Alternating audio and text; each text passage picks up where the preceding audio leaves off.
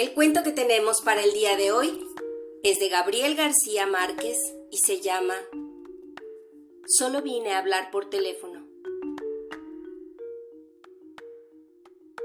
Una tarde de lluvias primaverales, cuando viajaba sola hacia Barcelona conduciendo un coche alquilado, María de la Luz Cervantes sufrió una avería en el desierto de los Monegros.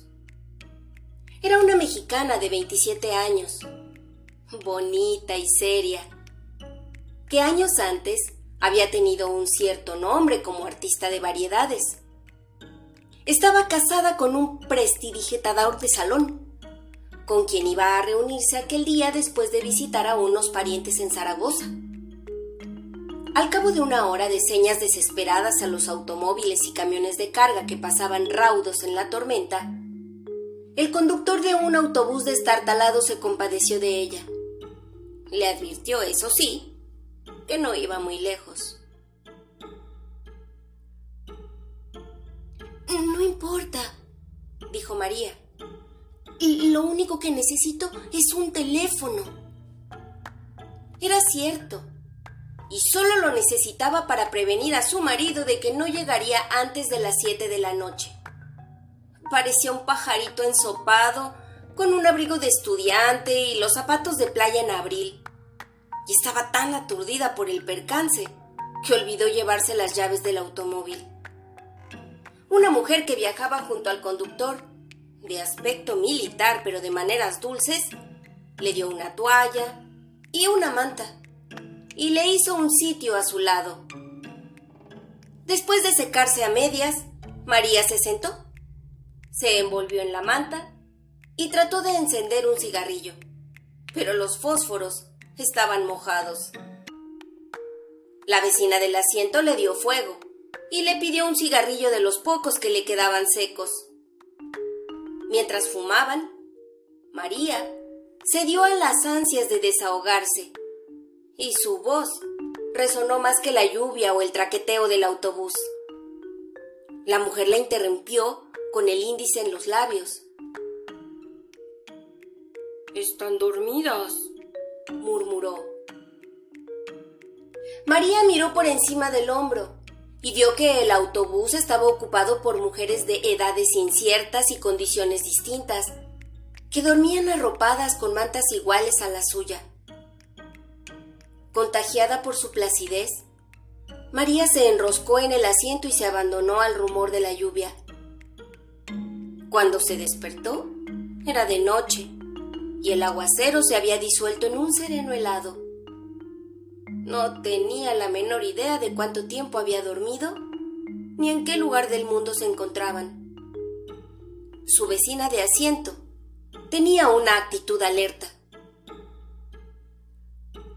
¿Dónde estamos? le preguntó María. Hemos llegado, contestó la mujer. El autobús estaba entrando en el patio empedrado de un edificio enorme y sombrío que parecía un viejo convento en un bosque de árboles colosales.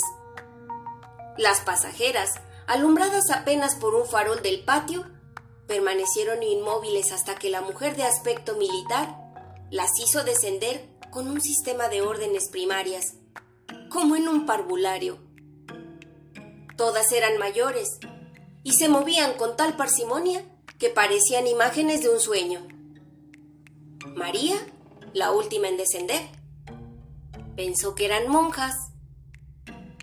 Lo pensó menos cuando vio a varias mujeres de uniforme que las recibieron a la puerta del autobús y que les cubrían la cabeza con las mantas para que no se mojaran. Y las ponían en fila india, dirigiéndolas sin hablarles, con palmadas rítmicas y perentorias. Después de despedirse de su vecina de asiento, María quiso devolverle la manta, pero ella le dijo que se cubriera la cabeza para atravesar el patio y la devolviera en portería. ¿Habrá un teléfono? le preguntó María. Por supuesto, dijo la mujer. Ahí mismo le indican. Le pidió a María otro cigarrillo y ella le dio el resto del paquete mojado. En el camino se secan, le dijo. La mujer le hizo un adiós con la mano desde el estribo y casi le gritó. ¡Buena suerte! El autobús arrancó sin darle tiempo de más. María empezó a correr hacia la entrada del edificio. Una guardiana trató de detenerla con una palmada enérgica, pero tuvo que apelar a un grito imperioso. ¡Alto he dicho! María miró por debajo de la manta y vio unos ojos de hielo y un índice inapelable que le indicó la fila. Obedeció. Ya en el zaguán del edificio, se separó del grupo y preguntó al portero dónde había un teléfono. Una de las guardianas la hizo volver a la fila con palmaditas en la espalda, mientras le decía con modos dulces. Por aquí, guapa, por aquí hay un teléfono. María siguió con las otras mujeres por un corredor tenebroso. Y al final, entró en un dormitorio colectivo donde las guardianas recogieron las cobijas y empezaron a repartir las camas. Una mujer distinta, que a María le pareció más humana y de jerarquía más alta, recorrió la fila comparando una lista con los nombres de, las recién llegadas, que estaban escritos en un cartón cosido en el corpiño. Cuando llegó frente a María, se sorprendió de que no llevara su identificación. E, es que yo solo vine a hablar por teléfono, le dijo María. Le explicó a toda prisa que su automóvil se había descompuesto en la carretera el marido, que era mago de fiestas, estaba esperándola en Barcelona para cumplir tres compromisos hasta la medianoche. Y quería avisarle que no estaría tiempo para acompañarlo. Iban a ser las siete. Él debía salir de la casa dentro de diez minutos, y ella temía que cancelara todo por su demora. La guardiana pareció escucharla con atención. ¿Cómo te llamas? le preguntó. María le dijo su nombre con un suspiro de alivio. Pero la mujer no lo encontró después de repasar la lista varias veces. Se lo preguntó alarmada a una guardiana. Y ésta, sin nada que decir, se encogió de hombros. Es que yo solo vine a hablar por teléfono, dijo María. De acuerdo, Maja, le dijo la superiora, llevándola hacia su cama con una dulzura demasiado ostensible para ser real. Si te portas bien, podrás hablar por teléfono con quien quieras, pero ahora no. Mañana. Algo sucedió entonces en la mente de María, que le hizo entender por qué las mujeres del autobús se movían como en el fondo de un acuario en realidad estaban apaciguadas con sedantes. Y aquel palacio en sombras, con gruesos muros de cantería y escaleras heladas, era en realidad un hospital de enfermedades mentales. Asustada, escapó corriendo del dormitorio y antes de llegar al portón, una guardiana gigantesca con un mameluco de mecánico la atrapó de un zarpazo y la inmovilizó en el suelo con una llave maestra. María la miró a través de paralizadas de terror. Por el amor de Dios, dijo, le juro por mi madre muerta que solo vine a hablar por teléfono. Le bastó con verle la cara para saber que no había súplica posible ante aquella energúmena de mameluco, a quien llamaban Herculina por su fuerza descomunal. Era la encargada de los casos difíciles, y dos reclusas habían muerto estranguladas con su brazo de oso polar, adiestrado en el arte de matar por descuido. El primer caso se resolvió como un accidente comprobado. El segundo fue menos claro, y Herculina fue amonestada y advertida de que la próxima vez sería investigada a fondo. La versión corriente era que aquella oveja descarriada de una familia de apellidos grandes tenía una turbia carrera de accidentes dudosos en varios manicomios de España. Para que María durmiera la primera noche, tuvieron que inyectarle un somnífero. Antes de amanecer, cuando la despertaron las ansias de fumar, estaba amarrada por las muñecas y los tobillos en las barras de la cama. Nadie acudió a sus gritos.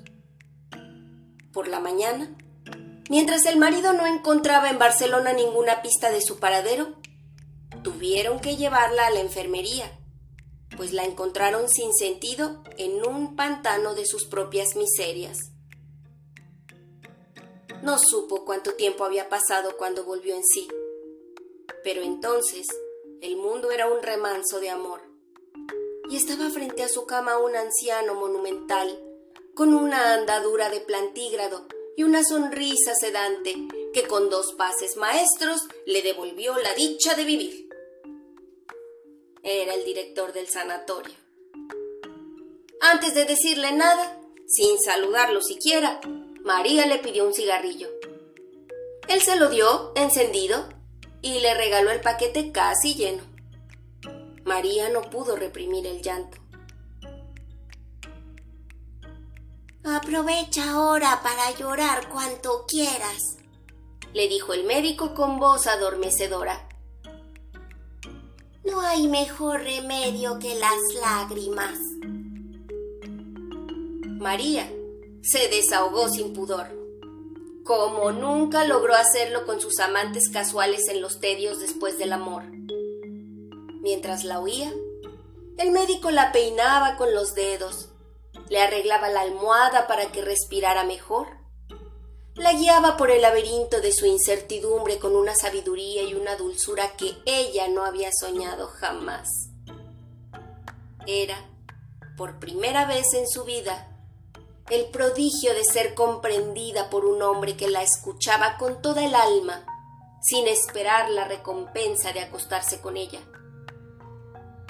Al cabo de una hora larga, desahogada a fondo, le pidió autorización para hablarle por teléfono a su marido. El médico se incorporó con toda la majestad de su rango. Todavía no, reina, le dijo, dándole en la mejilla la palmadita más tierna que había sentido nunca. Todo se hará a su tiempo. Le hizo desde la puerta una bendición episcopal y desapareció para siempre. Confía en mí, le dijo. Esa misma tarde, María fue inscrita en el asilo con un número de serie y con un comentario superficial sobre el enigma de su procedencia y las dudas sobre su identidad. Al margen, quedó una calificación escrita de puño y letra del director. Agitada. Tal como María lo había previsto, el marido salió de su modesto apartamento del barrio de Horta con media hora de retraso para cumplir los tres compromisos. Era la primera vez que ella no llegaba a tiempo en casi dos años de una unión libre bien concertada. Y él entendió el retraso por la ferocidad de las lluvias que asolaron la provincia aquel fin de semana. Antes de salir, dejó un mensaje clavado en la puerta con el itinerario de la noche.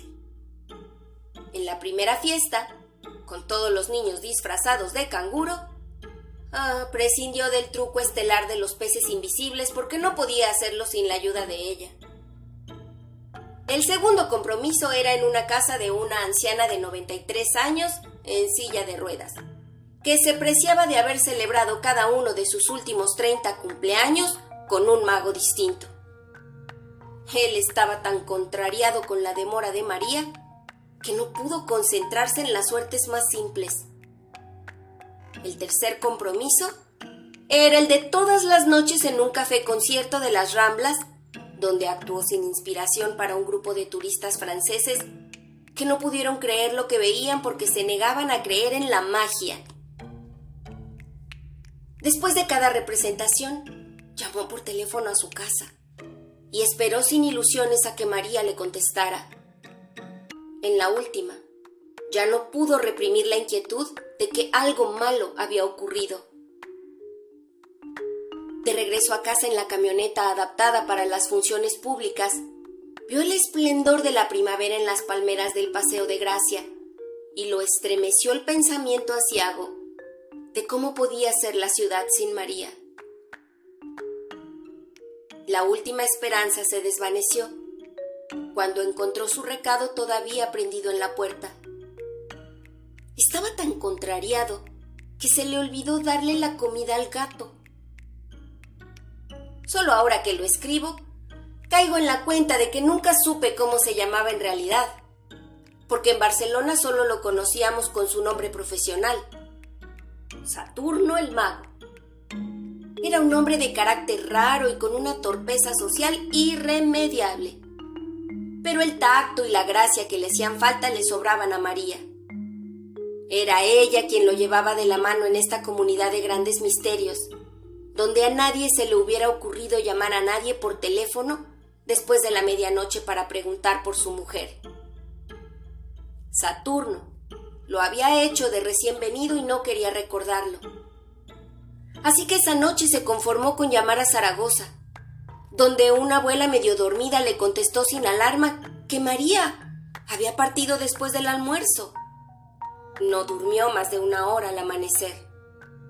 Tuvo un sueño cenagoso en el cual vio a María con un vestido de novia en piltrafas y salpicado de sangre, y despertó con la certidumbre pavorosa de que había vuelto a dejarlo solo, y ahora, para siempre, en el vasto mundo sin ella. Hmm. Lo había hecho tres veces con tres hombres distintos, incluso él en los últimos cinco años.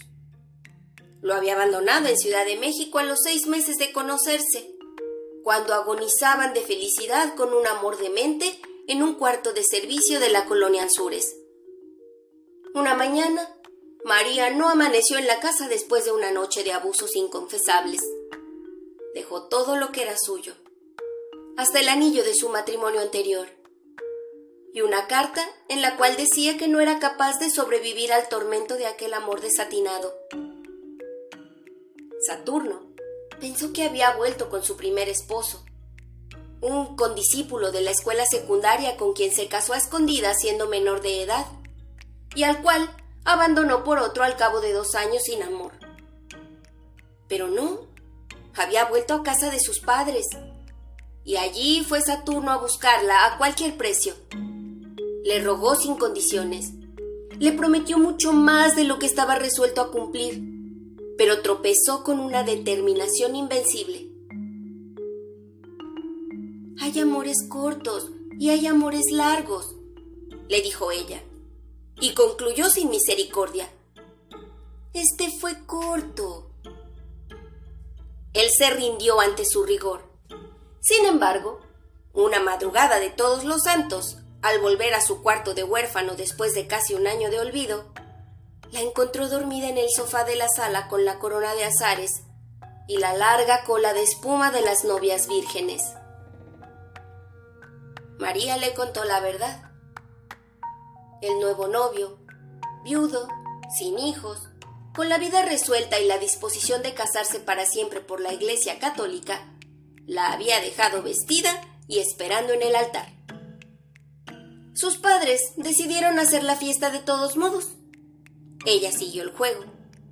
Bailó, cantó con los mariachis, se pasó de tragos y en un terrible estado de remordimientos tardíos se fue a la medianoche a buscar a Saturno. No estaba en casa, pero encontró las llaves en la maceta de flores del corredor, donde las escondieron siempre. Esta vez fue ella quien se le rindió sin condiciones. ¿Y ahora hasta cuándo? le preguntó él. Ella le contestó con un verso de Vinicius de Moraes. El amor es eterno mientras dura. Dos años después, seguía siendo eterno. María pareció madurar. Renunció a sus sueños de actriz y se consagró a él. Tanto en el oficio como en la cama. A finales del año anterior habían asistido a un congreso de magos en Perpignan y de regreso conocieron a Barcelona.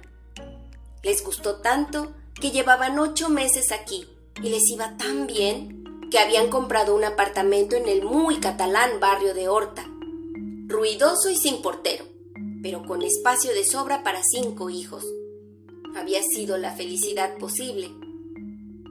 Hasta el fin de semana, en que ella alquiló un automóvil y se fue a visitar a sus parientes de Zaragoza con la promesa de volver a las siete de la noche de lunes. Al amanecer del jueves, todavía no había dado señales de vida. El lunes de la semana siguiente, la compañía de seguros del automóvil alquilado llamó por teléfono a casa para preguntar por María. No sé nada, dijo Saturno. Búsquenla en el Zaragoza. Colgó. Una semana después, un policía civil fue a su casa con la noticia de que habían hallado el automóvil en los puros huesos, en un atajo cerca de Cádiz, a 900 kilómetros del lugar donde María lo abandonó.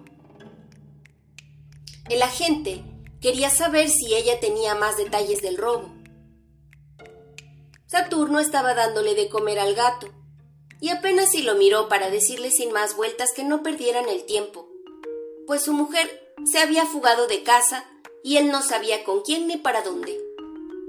Era tal su convicción que el agente se sintió incómodo y le pidió perdón por sus preguntas. El caso se declaró cerrado. El recelo de que María pudiera irse otra vez había asaltado a Saturno por Pascua Florida en Cadaqués a donde Rosa Regás los habían invitado a navegar a vela. Estábamos en el Marítimo, el populoso y sórdido bar de la Gauche Divine, en el crepúsculo del franquismo, alrededor de una de aquellas mesas de hierro con sillas de hierro, donde solo cabíamos seis, a duras penas, y nos sentábamos veinte.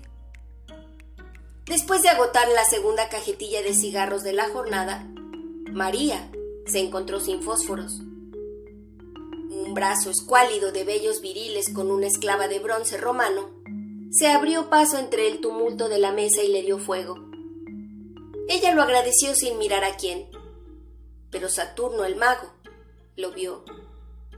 Era un adolescente óseo y lampiño, de una palidez de muerto y una cola de caballo muy negra que le daba la cintura. Los cristales del bar soportaban apenas la furia de la tramontana de primavera, pero él iba vestido con una especie de pijama callejero de algodón crudo y unas albarcas de labrador. No volvieron a verlo hasta fines del otoño, en un hostal de mariscos de la Barceloneta, con el mismo conjunto de la zaraza ordinaria y una larga trenza en vez de la cola de caballo. Los saludábamos como a viejos amigos, y por el modo como besó a María, y por el modo como ella le correspondió, a Saturno lo fulminó la sospecha de que habían estado viéndose a escondidas. Días después, encontró por casualidad un nombre nuevo y un número de teléfono escritos por María en el directorio doméstico. Y la inclemente lucidez de los celos le reveló de quién eran. El prontuario social del intruso acabó de rematarlo. 22 años, hijo único de ricos, decorador de vitrinas de moda, con una fama fácil de bisexual y un prestigio bien fundado como consolador de alquiler de señoras casadas. Pero logró sobreponerse hasta la noche en que María no volvió a casa. Entonces empezó a llamarlo por teléfono todos los días Primero, cada dos o tres horas, desde las seis de la mañana hasta la madrugada siguiente. Y después, cada vez que encontraba un teléfono a la mano. El hecho de que nadie contestara aumentaba su martirio. Al cuarto día, le contestó una andaluza, que solo iba a hacer la limpieza. El señorito se ha ido, le dijo con suficiente vaguedad para enloquecerlo. Saturno, no resistió la tentación de preguntarle si por casualidad no estaba ahí la señorita María. Aquí no vive ninguna María, le dijo la mujer. El señorito es soltero. Ya lo sé, le dijo él. No vive, pero a veces va o no. La mujer se encabritó. ¿Pero quién coño habla ahí? Saturno colgó. La negativa de la mujer le pareció una confirmación más de lo que ya no era para él una sospecha, sino una certidumbre ardiente. Perdió el control. En los días siguientes, llamó por orden alfabético a todos los conocidos de Barcelona. Nadie le dio razón, pero cada llamada le agravó la desdicha, porque sus delirios de celos eran ya célebres entre los trasnochadores impenitentes de la Gauche Divine y le contestaban con cualquier broma que lo hiciera sufrir. Solo entonces comprendió hasta qué punto estaba solo en aquella ciudad hermosa, lunática e impenetrable, en la que nunca sería feliz. Por la madrugada, después de darle de comer al gato, se apretó el corazón para no morir y tomó la determinación de olvidar a María. A los dos meses, María no se había adaptado aún a la vida del sanatorio. Sobrevivía picoteando apenas la pitanza de cárcel con los cubiertos encadenados al mesón de madera bruta y la vista fija en la litografía del general Francisco Franco que presidía el lúgubre comedor medieval. Al principio, se resistía a las horas canónicas con su rutina bobalicona de maitines, laudes, vísperas y otros oficios de iglesia que ocupaban la mayor parte del tiempo. Se negaba a jugar a la pelota en el patio de recreo y a trabajar en el taller de flores artificiales que un grupo de reclusas atendía con una diligencia frenética. Pero a partir de la tercera semana, fue incorporándose poco a poco a la vida del claustro. A fin de cuentas, decían los médicos, así empezaban todas y tarde o temprano terminaban por integrarse a la comunidad. La falta de cigarrillos, resuelta en los primeros días por una guardiana que se los vendía a precio de oro, volvió a atormentarla cuando se le agotó el poco dinero que llevaba. Se consoló después con los cigarrillos de papel periódico que algunas reclusas fabricaban con las colillas recogidas de la basura, pues la obsesión de fumar había llegado a ser tan intensa como la del teléfono. Las pesetas exiguas que se ganó más tarde fabricando flores artificiales le permitieron un alivio efímero. Lo más duro era la soledad de las noches. Muchas reclusas permanecían despiertas en la penumbra, como ella, pero sin atreverse a nada, pues la guardiana nocturna velaba también el portón cerrado con cadena y candado. Una noche, sin embargo, abrumada por la pesadumbre, María preguntó con voz suficientemente para que le oyera su vecina de cama. ¿Dónde estamos? La voz grave y lúcida de la vecina le contestó. En los profundos infiernos.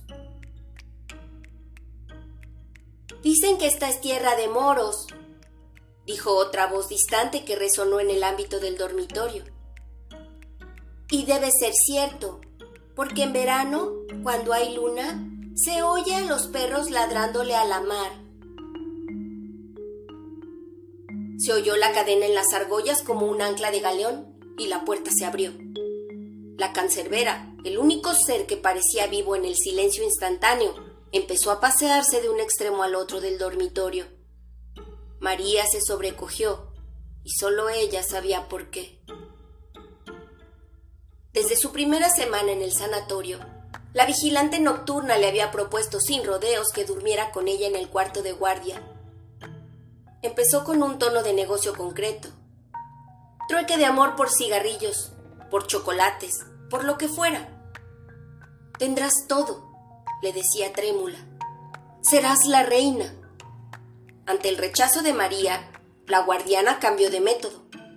Le dejaba papelitos de amor debajo de la almohada, en los bolsillos de la bata, en los sitios menos pensados. Eran mensajes de un apremio desgarrador, capaz de estremecer a las piedras, Hacía más de un mes que parecía resignada a la derrota, la noche en que se promovió el incidente en el dormitorio.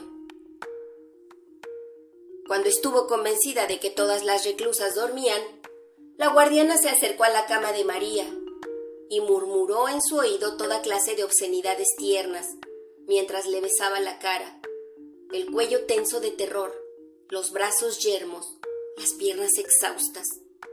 Por último, creyendo tal vez que la parálisis de María no era de miedo sino de complacencia, se atrevió a ir más lejos. María le soltó entonces un golpe con el revés de la mano que la mandó contra la cama vecina. La guardiana se incorporó furibunda en medio del escándalo de las reclusas alborotadas. Hija de puta, gritó. Nos pudriremos juntas en este chiquero hasta que te vuelvas loca por mí. El verano llegó sin anunciarse el primer domingo de junio y hubo que tomar medidas de emergencia, porque las reclusas sofocadas empezaban a quitarse durante la misa los balandranes de esta añamena. María asistió divertida al espectáculo de las enfermas en pelota que las guardianas correteaban por las naves como gallinas ciegas. En medio de la confusión, trató de protegerse de los golpes perdidos, y sin saber cómo, se encontró sola en una oficina abandonada y con un teléfono que repicaba sin cesar con un timbre de súplica. María contestó sin pensarlo y oyó una voz lejana y sonriente que se entretenía imitando el servicio telefónico de la hora. Son las 45 horas, 92 minutos y 107 segundos. Maricón, dijo María. Colgó divertida. Ya se iba, cuando cayó en la cuenta de que estaba dejando escapar una ocasión irrepetible. Entonces marcó seis cifras, con tanta tensión y tanta prisa, que no estuvo segura de que fuese el número de su casa.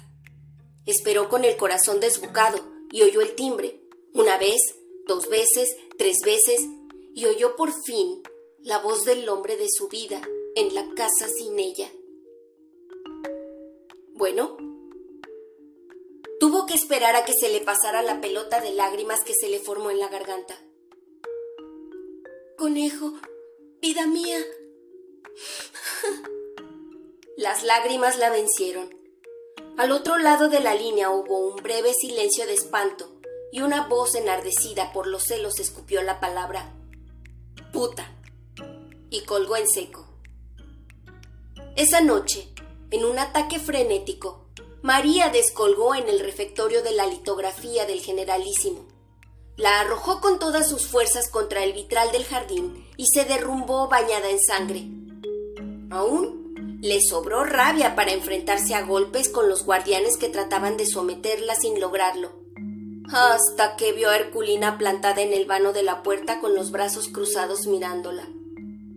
¿Se rindió? No obstante, la arrastraron hasta el pabellón de las locas furiosas. La aniquilaron con una manguera de agua helada y le inyectaron trementina en las piernas. Impedida para caminar por la inflamación provocada, María se dio cuenta de que no había nada en el mundo que no fuera capaz de hacer por escapar de aquel infierno. La semana siguiente, ya de regreso al dormitorio común, se levantó de puntillas y tocó en la celda de la guardiana nocturna. El precio de María, exigido por ella de antemano, fue llevarle un mensaje a su marido. La guardiana aceptó, siempre que el trato se mantuviera en secreto absoluto, y la apuntó con un índice inexorable.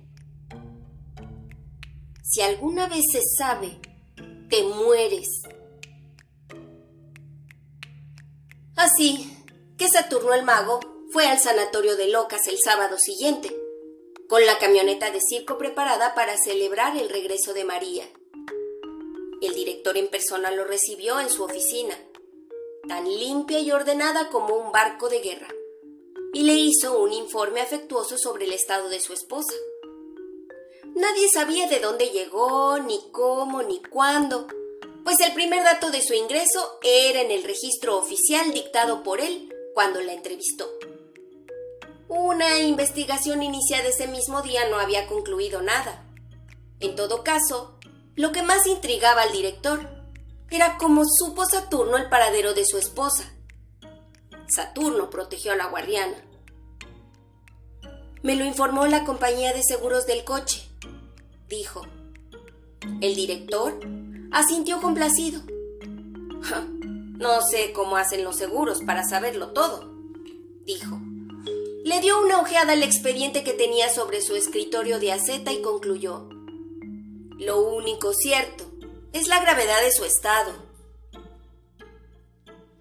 Estaba dispuesto a autorizarle una visita con las precauciones debidas si Saturno el mago le prometía, por el bien de su esposa, ceñirse a la conducta que él le indicaba, sobre todo en la manera de tratarla, para evitar que recayera en uno de sus arrebatos de furia cada vez más frecuentes y peligrosos. Es raro, dijo Saturno. Siempre fue de genio fuerte, pero de mucho dominio. El médico hizo un ademán de sabio. Hay conductas que permanecen latentes durante muchos años y un día estallan, dijo. Con todo, es una suerte que haya caído por aquí porque somos especialistas en casos que requieren mano dura. Al final, hizo una advertencia sobre la rara obsesión de María por el teléfono. Sígale la corriente, dijo. Tranquilo, doctor, dijo Saturno con un aire alegre. Es mi especialidad. La sala de visitas, mezcla de cárcel y confesionario, era un antiguo locutorio del convento. La entrada de Saturno no fue la explosión de júbilo que ambos hubieran podido esperar. María estaba de pie en el centro del salón, junto a una mesita con dos sillas y un florero sin flores. Era evidente que estaba lista para irse, con su lamentable abrigo color fresa y unos zapatos sórdidos que le habían dado de caridad. En un rincón, casi invisible, estaba Herculina con los brazos cruzados. María no se movió al ver entrar al esposo, ni asomó emoción alguna en la cara todavía salpicada por los estragos del vitral. Se dieron un beso de rutina. ¿Cómo te sientes? le preguntó él. Feliz de que al fin hayas venido, conejo. Esto ha sido la muerte. No tuvieron tiempo de sentarse. Ahogándose en lágrimas, María le contó las miserias del claustro, la barbarie de las guardianas, la comida de perros, las noches interminables sin cerrar los ojos por el terror. Ya no sé cuántos días llevo aquí, o meses o años, pero sé que cada uno ha sido peor que el otro. Creo que nunca volveré a ser la misma. Ahora todo eso pasó, dijo él acariciándole con la yema de los dedos las cicatrices recientes de la cara. Yo seguiré viniendo todos los sábados, y más si el director me lo permite. Ya verás que todo va a salir muy bien. Ella fijó en él sus ojos aterrados. Saturno intentó sus artes de salón. Le contó en el tono pueril de las grandes mentiras una versión dulcificada de los propósitos del médico. En síntesis, concluyó, aún te faltan algunos días para estar recuperada por completo. María entendió la verdad. Por Dios, conejo. No me digas que tú también crees que estoy loca. ¿Cómo se te ocurre? dijo él, tratando de reír. Lo que pasa es que será mucho más conveniente para todos que sigas un tiempo aquí e-, en mejores condiciones, por supuesto. Pero si ya te dije que solo vine a hablar por teléfono, dijo María. Él no supo cómo reaccionar ante la obsesión temible. Miró a Herculina. Esta aprovechó la mirada para indicarle en su reloj de pulso que era tiempo de terminar la visita. María interceptó la señal y miró hacia atrás. Vio a Herculina en la tensión del asalto inminente. Entonces, se aferró al cuello de su marido gritando como una verdadera loca. Él se la quitó de encima con tanto amor como pudo y la dejó a merced de Herculina, que le saltó por la espalda, sin darle tiempo para reaccionar, le aplicó una llave con la mano izquierda, le pasó el otro brazo de hierro alrededor del cuello y le gritó a Saturno el mago Váyase. Saturno huyó despavorido. Sin embargo, el sábado siguiente, ya repuesto del espanto de la visita, volvió al sanatorio con el gato vestido igual que él, la malla roja y amarilla del gran leotardo, el sombrero de copa y una capa de vuelta y media que parecía para volar.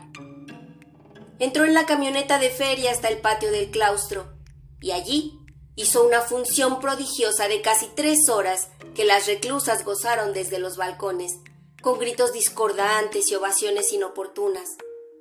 Estaban todas, menos María, que no solo se negó a recibir a su marido, sino inclusive a verlo desde los balcones. Saturno se sintió herido de muerte. Es una reacción típica, lo consoló el director. Ya pasará. Pero no pasó nunca. Después de intentar muchas veces ver de nuevo a María, Saturno hizo lo imposible para que recibiera una carta, pero fue inútil. Cuatro veces la devolvió cerrada y sin comentarios. Saturno desistió, pero siguió dejando en la portería del hospital las raciones de cigarrillos, sin saber siquiera si llegaban a María, hasta que lo venció la realidad. Nunca más se supo de él salvo que volvió a casarse y regresó a su país. Antes de irse de Barcelona, le, le dejó el gato medio muerto de hambre a una noviecita casual, que además se comprometió a seguir llevándole los cigarrillos a María, pero también ella desapareció. Rosa Regás recordaba haberla visto en el corte inglés, hace unos doce años, con la cabeza rapada y el balandrán anaranjado, de alguna secta oriental, y encinta a más no poder. Ella le contó que había seguido llevándole los cigarrillos a María, siempre que pudo, hasta un día en que solo encontró los escombros del hospital, demolido como un mal recuerdo de aquellos tiempos ingratos. María le pareció muy lúcida la última vez que la vio, un poco pasada de peso y contenta con la paz del claustro. Ese día le llevó el gato, porque ya se le había acabado el dinero que Saturno le dejó para darle de comer. Y este es el fin de la historia. Si les gustó, compártanlo en sus redes sociales con todos sus amigos. Y nos vemos para nuestro siguiente episodio y volar a otros mundos sin movernos de aquí. Adiós.